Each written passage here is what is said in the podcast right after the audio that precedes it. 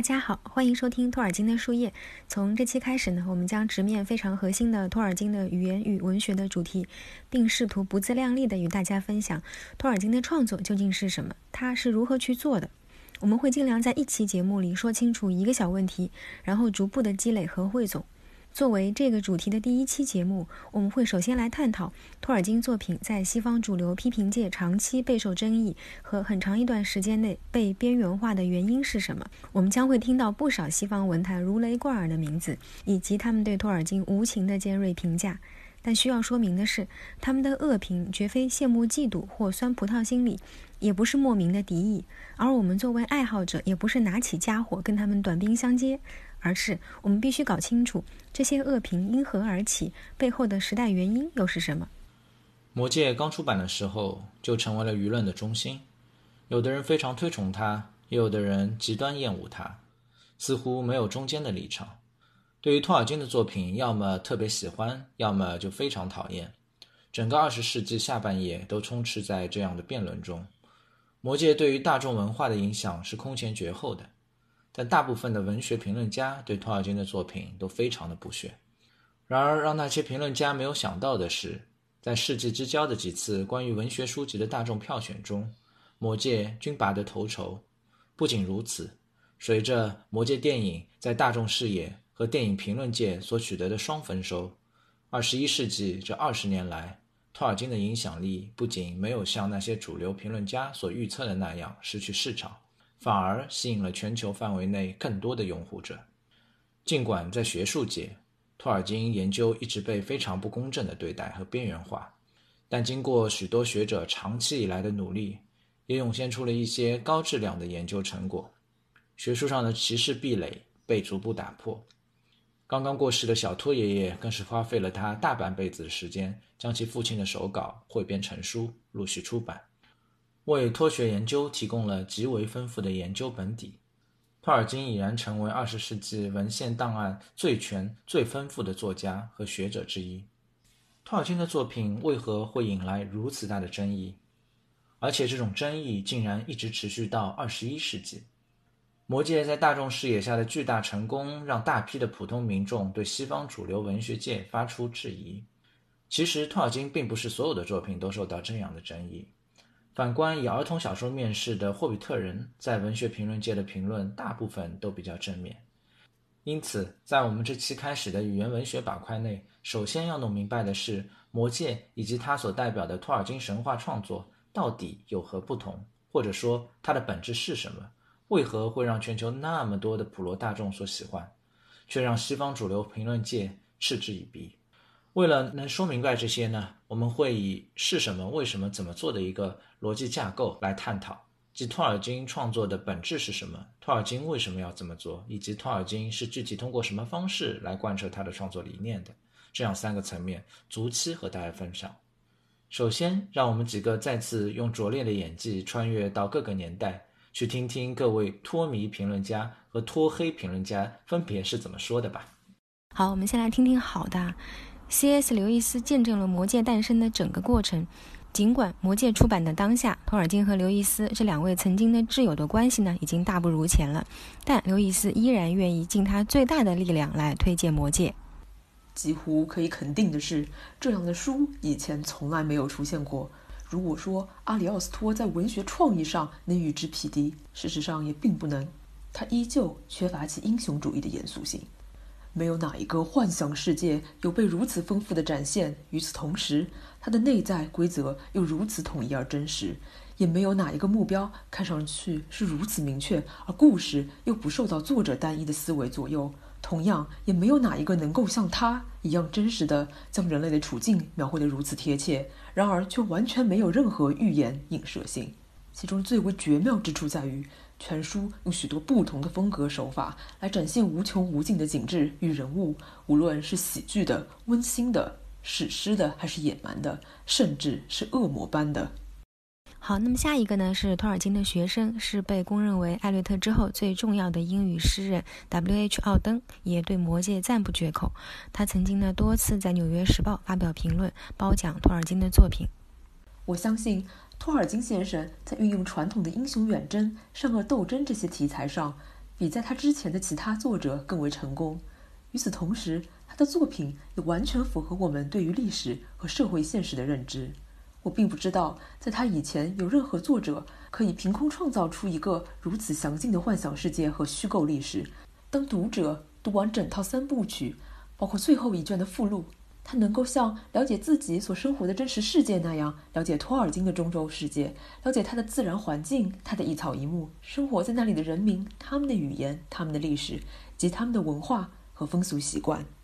奥登呢多次反对有些评论家所认为的《魔戒》只适合儿童阅读的观点。他认为啊，尽管托尔金的世界可能和我们的不一样，但那是一个自成一体的、按照一定规律运作的世界，同样反映着我们真实的世界。托尔金的道德意识完完全全是成人化的，尤其是针对神学方面的问题。《魔戒》呢致力于缓和两个无法兼容的神学概念：一方面，挚爱的上帝创造了拥有自由意志的生灵，甚至给了这些生灵拒绝他的爱的权利；然而另一方面，上帝又是全能而无法抗拒的。这是一个关于我们人类如何在获得权利的同时丧失自由的故事。他认为，托尔金或许不及米尔顿伟大，但在这一问题上，托尔金成功的解释了，而米尔顿却没能做到。尽管有刘易斯和奥登那样声名赫赫的大学者加持。然而，大多数的主流评论家却给出了非常负面的评价。这些评论大致可以概括为对托尔金美学和理念的双重诟病，认为他的仿古语言过于迂腐，观念守旧而幼稚无用，太多的语言学累赘，破坏了叙事结构。在美国文坛一言九鼎半世纪的埃德蒙·威尔逊呢，在大声为他七岁的女儿朗读了托尔金的《魔戒》后啊，将其斥为青少年垃圾，认为他主角缺乏重大的吸引力，被并不具备诱惑力的东西诱惑，限于一些根本不成问题的问题，以及我们从未感受到来自索隆的威胁力量。托尔金既没有叙事技巧，又缺乏文学形式的天赋。对我来讲。是托尔金无能的想象力毁掉了这个故事。那些战争毫无新意，那些折磨和考验并不能让人意识到小说的张力。美丽的夫人也并不能让人心如鹿撞，而那些恐怖之物连只苍蝇都伤不了。不过，这位威尔逊先生的评论也是蛮囧的，因为他连甘道夫都拼错了，所以经常被托尔金的捍卫者诟病。当然啊，说句题外话，威尔逊作为一个文学评论界自由的灵魂，经常是出言不逊、毒舌成性。他怼天怼地，不待见很多人，也不受很多同行待见。但他的评论和灵魂呢，还是值得了解一下的。写了《西方正典》的哈罗德·布鲁姆。当代美国极富影响的文学理论家、批评家，被誉为西方传统中最有天赋、最有原创性和最有煽动性的一位文学批评家。他呢就极其厌恶托尔金的复古写法，还认为托尔金的作品过度臃肿、用力过猛、倾向性和说教性极强。下面我们来听听他具体是怎么说的。托尔金的风格读起来很有负担，他们生硬、虚假、复古、过度。尤其是第三卷《王者归来》，非常妨碍阅读。要让我再次阅读，显得极其困难。我不能理解一个成熟老练的读者如何能够忍受一千五百多页这种怪异的语言。是什么在为这种受钦定版圣经风格影响的风格辩护？有的时候读托尔金，让我想到《摩门经》。托尔金的作品，也就是恰巧应了一段时期的需求，尤其是在一九六零年代后期的反文化运动的早期。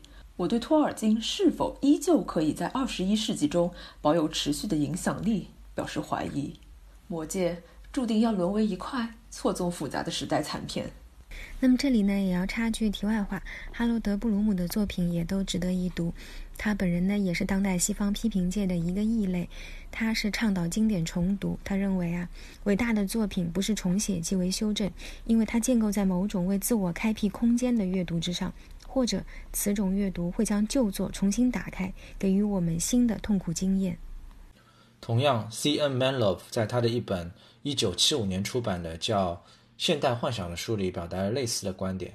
他同样认为《魔戒》的流行不过是一时的错误。他也更愿意将它归咎于长久以来美国人对寻根的渴望。他甚至认为，大概是《魔戒》这样的书写得太长的缘故。毋庸置疑，页数繁多可以让故事显得深刻。有的人甚至以为这样一来就可以和马洛里的著名史诗相提并论。但托尔金的书并不在我们的讨论范围内，因为我们从来都对他不那么感兴趣。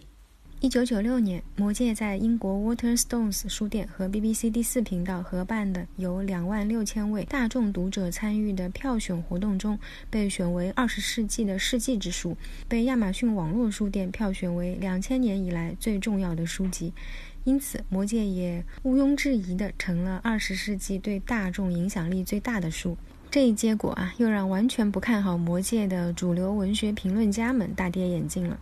下面呢，我们来采访一下著名的公共知识分子，二十世纪下半叶第二波女权运动的主要参与人之一 j e m a i n Greer。Greer 女士，请问对于《魔戒》被票选为二十世纪世纪之书这件事，您有什么看法？我记得一九六四年的时候，在我刚到剑桥大学求学的时候，遇见一群穿着泡泡袖的成年女性，手里抓着泰迪熊，嘴上嘀哩咕噜地谈论着那些霍比特人的行径。托尔金会成为二十世纪影响力最大的作者这件事，对那时的我而言简直就像是噩梦。然而现在，这个噩梦竟然成真了。甚至到二零零一年《指环王》电影上映前夕，仍然有评论家对《魔戒》冷嘲热讽。美国记者和《纽约时报》评论专员 Julius Shulevitz 认为，《魔戒》导致了文学之死。《魔戒》说是写给成年人看的，然而，除非你还是个孩子。否则，你就会非常难以接受这书里慢慢显露出来的预兆，那种对于过去的向往所要付出的代价。长大成人最好的地方在于能够意识到，真正伟大而美好的事物不需要浮夸。同样，历史人物的对话也不需要用腐臭的尼古写法来表达。托尔金如今统治着奇幻文学，是因为他赋予他的想象力一种不可避免的氛围。但作为一个讲故事的人，他被他自己考究的创作。给出卖了，他徘徊到了黑暗面，就像一位精灵变坏了一样。他有作为一名文学保守派的理想和使命，然而他所坚守的使命却导致了文学本身的死亡。此外，还有其他来自学者、作家，甚至是科幻奇幻作家同行的精准打击。中世纪研究学者彼得·戈德曼 （Peter Goldman） 说：“只是青少年的消遣读物。”菲利普·汤因比。Philip Toynbee，知名作家、编辑，著名历史学家阿诺德·汤因比的儿子。枯燥、糟糕、哼，坏蛋、幼稚。迈克尔·莫考克，著名英国科幻奇幻作家，艾瑞克系列作者。《魔戒》是道德破产的中产阶级价值观的恶意证实。黑暗物质三部曲作者 Philip Pullman 说：“小儿科根本不值得讨论。”英国超现实主义科幻小说家 Morris Richardson 说：“可能对无忧无虑的小男孩有吸引力，但所有的成年人啊，请团结起来，打倒这种幼稚主义。”下面我们分别来总结下脱迷脱黑正反两方面的观点吧。《魔戒》的负面评价大致可以归结为以下三点：第一，《魔戒》里古典雅致的文风饱受诟病，评论家们认为其过于迂腐，有卖弄学问之嫌。第二，托尔金沉浸在历史和神话中无法自拔，缺乏现代性，文章里充满了逃避主义倾向。第三，托尔金所展现的语言学内容，在现代文学观念理解下显得毫无意义，甚至是故事的累赘。嗯，没错。那托尔金的作品在当代西方主流批评界不被看好的原因呢？在我看来，主要也是基于以下这几个方面。首先呢，站在文化精英的立场，对类型小说或者说畅销小说的偏见。呃，那我们知道，在托尔金评论和托尔金研究中，精英主义一直是一个相对微妙而暧昧的姿态。现代主义的著名学者们呢，以这样的一个立场来攻击托尔金的作品，而托尔金的研究者以及高纯度的书迷呢，又用这样的立场来攻击之后的电影粉丝。嗯，那我们也知道。就是从《霍比特人》出版以来，一直到现在，从最初的零星的书评。到后来越来越庞大的系统的托尔金研究，其实就是把托尔金的作品逐渐向经典化以及精英化推动的这样的一个过程。那么其次呢，托老及其创作的存在呢，对当时的主流文学界或批评界来说呢，也是一种极大的冒犯，让所有自诩精英的评论家都受到了空前的挑战。那么这个冒犯跟挑战主要是表现在哪个方面呢？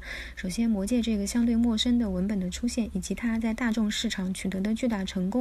冒犯了他们的精英主义，也冒犯了现代主义的价值观和审美趣味。其次呢，让他们对于评论对象一贯如鱼得水的把控受到了空前的威胁和挑战。